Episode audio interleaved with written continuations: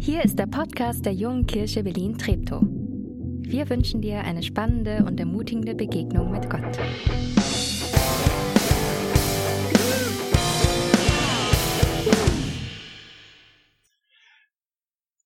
Äh, ein etwas ungewöhnlicher Gottesdienststart heute. Und ungewöhnlich, kein Countdown, warten, bis endlich das Bild kommt. Ungewöhnlich, für die, die öfter hier im Gottesdienst mit dabei sind, äh, nur, nur ein Lied am Anfang, bevor die Predigt kommt. Gewöhnlicherweise fängt die Predigt bei uns an, ich würde sagen 80 Prozent mit einer Story. Heute nicht. Ich habe lange überlegt, was ist die Story für heute am Anfang und mir ist nicht die passende eingefallen. Ich habe gute Stories gehabt, aber die haben nicht so richtig gefunzt. Es geht heute um Warten, Pfingsten, diese Zeit, die davor lag für die Jünger. Und mir fiel keine ein und dann fängt der Gottesdienst an und die Technik spinnt und wir sitzen hier und warten, bis es losgeht. Und ich dachte, ach, wie lustig.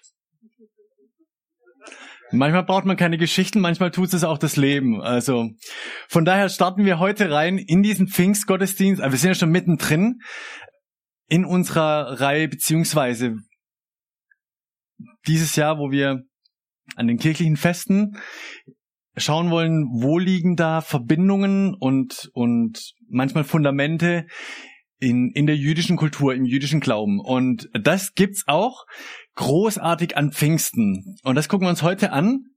Und wir machen dafür einen Flashback.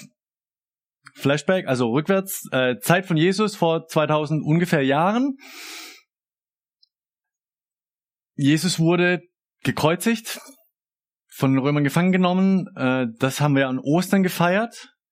Und da hat Nathanael und Damaris die Zusammenhänge aufgezeigt zum Passafest. Also dieses Passafest, das, wo, wo Israel das feiert, dass Gott sie aus der Gefangenschaft in Ägypten rausgeführt hat. Und um sich daran zu erinnern, wird jedes Jahr ein einjähriges Lamm geschlachtet in jeder Familie,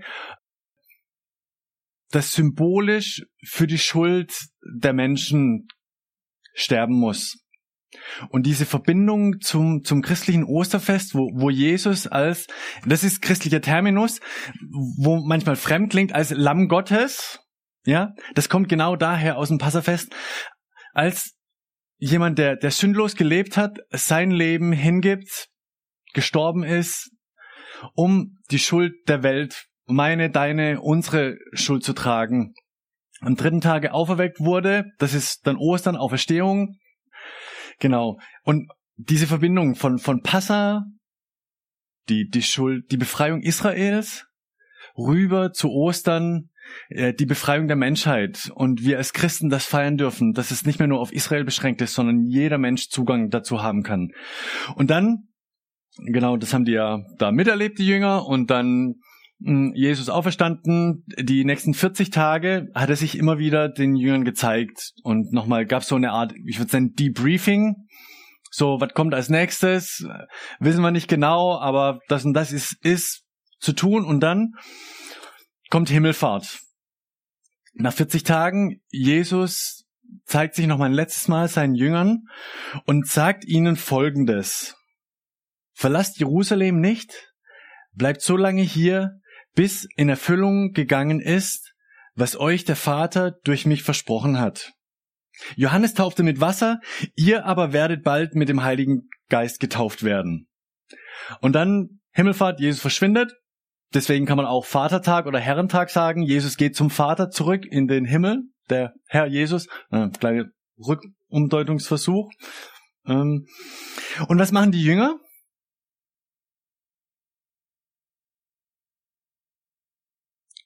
Warten, gehen zurück nach Jerusalem, treffen sich und beten und warten. Was sie an Debriefing bekommen haben von Jesus ist dieser Auftrag zu warten. Sie wissen nicht, wie lange, sie, sie wissen nicht mal so genau, auf was.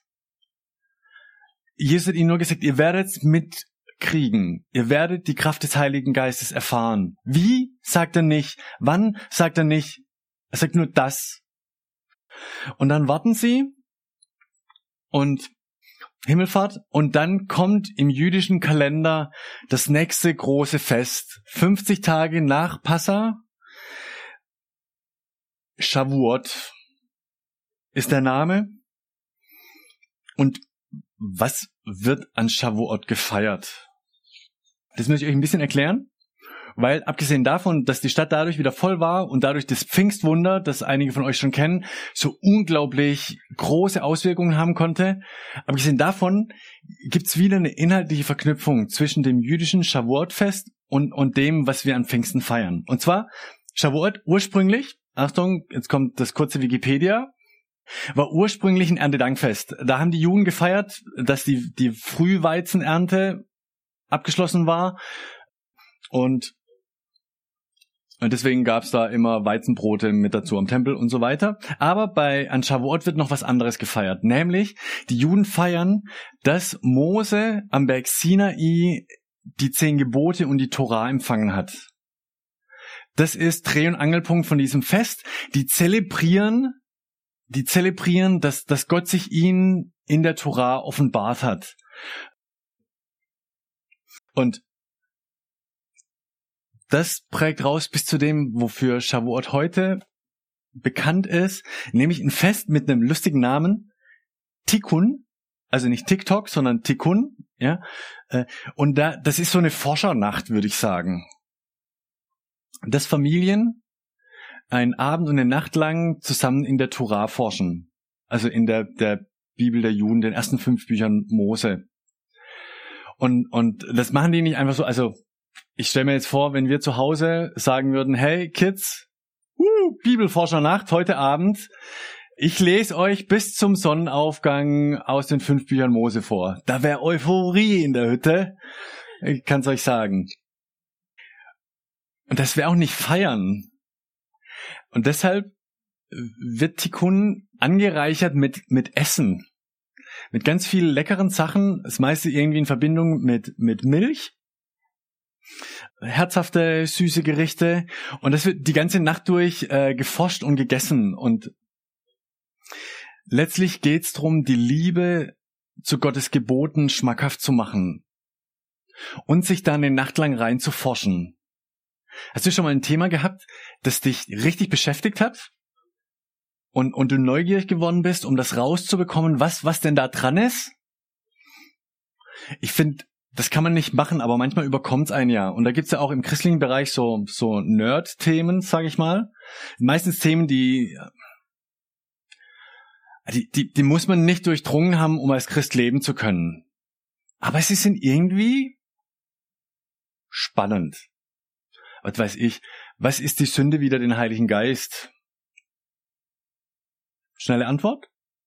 Gebe ich dir jetzt nicht.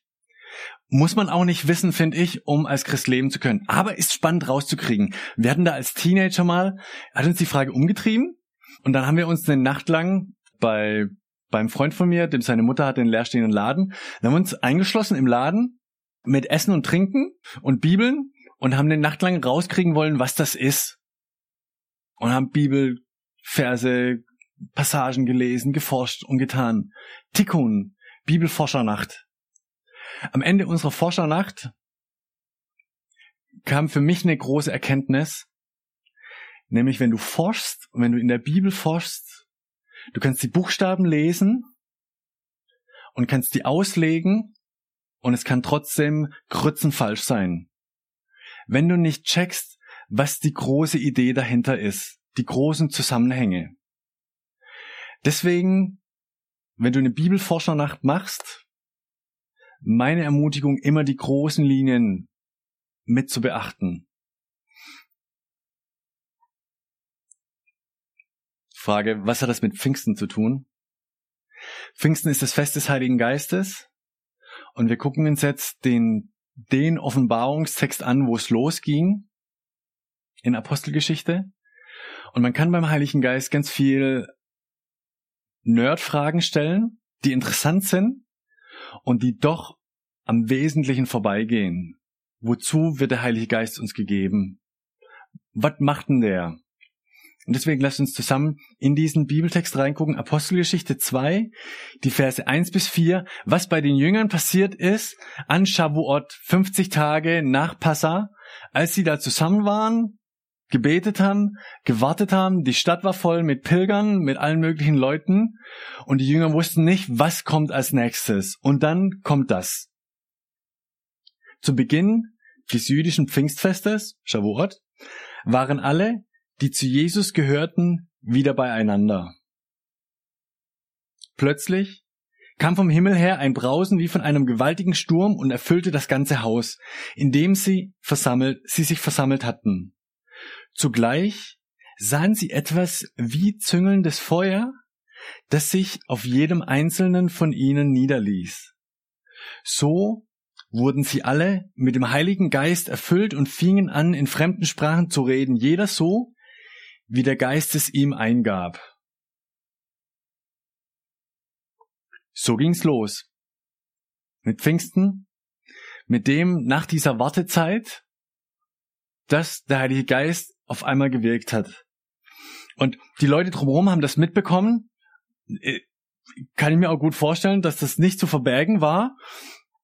Und, und weil Shavuot war, weil dieses Pilgerfest war, waren ein Haufen Ausländer, ähm, die nach Jerusalem gepilgert sind in der Stadt. Und die, die haben nachgefragt, hey, was ist denn hier los? Ja, Nachbarschaft, Lärm und alles Mögliche. Und dann Petrus und die Jünger gehen, gehen raus und versuchen da irgendwie was zu erklären. Und die Ausländer verstehen's und wundern sich, hä, sag mal, das sind doch Hebräer, Galiläer, die, die, die können doch Jüdisch, vielleicht ein bisschen Griechisch gebrochen, aber warum können die meine, meine, meine Sprache? Können sie nicht. Und eines, was, was der Heilige Geist macht, ist, auf ganz unterschiedlichen Wegen dafür zu sorgen, dass man sich versteht. Dass das, was ich sage, auch ankommen kann. Wenn du, wenn du Christ bist und dich manchmal mit Leuten unterhältst, die keine Christen sind, und die sagen, hey, was, was ist denn dein Glaube eigentlich? Und denkst, hey, wie soll ich das erklären? Mach's einfach. Und vertrau drauf, dass in deinem Leben ein Pfingstwunder passiert. Dass nämlich du redest und der Heilige Geist das Verstehen schenkt. Soll jetzt nicht heißen, dass es egal ist, was du sagst. Ja, also mach dir Gedanken dazu und so weiter, gar kein Thema. Aber vertrau drauf, dass, dass, dass bei deinem Gegenüber zur rechten Zeit das Richtige im Herzen und im Kopf ankommt. Und es ist faszinierend im Rückblick manchmal mitzuerleben, was bei Leuten ankommt und für sie ein Schlüssel war, um, um einen, einen Schritt in ihrem Glauben voranzugehen, wenn ich bedenke, was ich gesagt habe oder was ich dachte, was ich gesagt habe. Meine Hoffnung für heute Morgen wenn du in der Wartezeit drin bist, dass Gottes Geist spricht. Wenn du in der Forscherzeit drin bist, dass Gottes Geist spricht.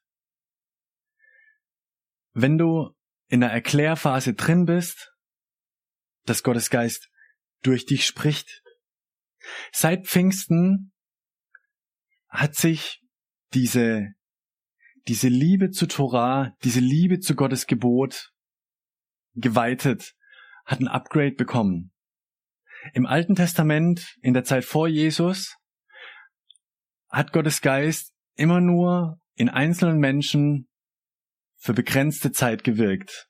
Auch eben um Gottes Willen verstehbar zu machen. Das Upgrade an Pfingsten ist von da an, hat jeder Christ Gottes Geist in sich. Finde ich ganz passabel eigentlich.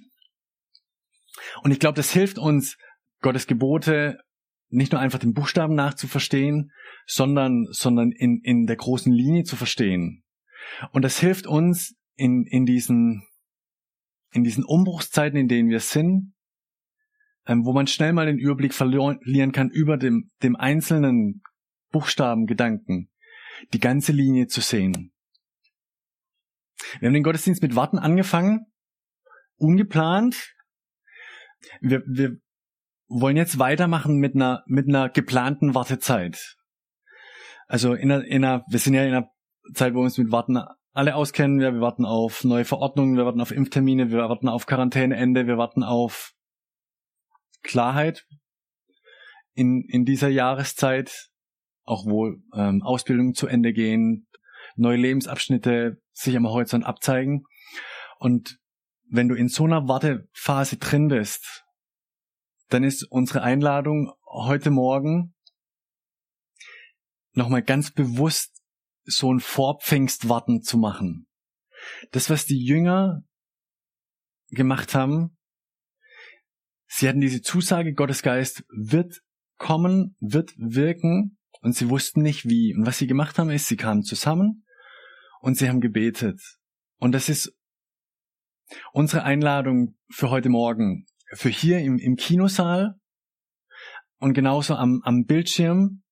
Die, die Entscheidung, dich, dich jetzt aufzuraffen und zu sagen, Heiliger Geist, ich warte, ich habe Sehnsucht nach dir, ich habe Sehnsucht nach Klarheit vielleicht, ich habe Sehnsucht nach Wegweisung, ich habe Sehnsucht nach Gewissheit. Bitte komm und die Verheißung von Jesus war damals und ist heute genau die gleiche. Der Heilige Geist wird kommen. Vielleicht heute Morgen.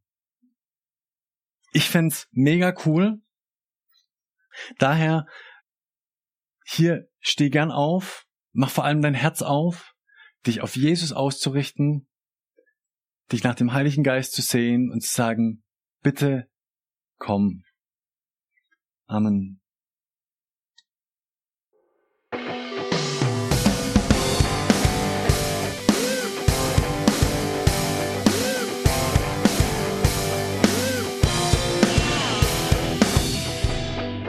Schön, dass du diesmal dabei warst. Wenn du mehr über den Glauben erfahren möchtest, dann schreib uns gerne an info@jkb-treptow.de oder besuch uns einfach persönlich. Alle Infos findest du unter jkb-treptow.de. Wir wünschen dir eine gesegnete Woche.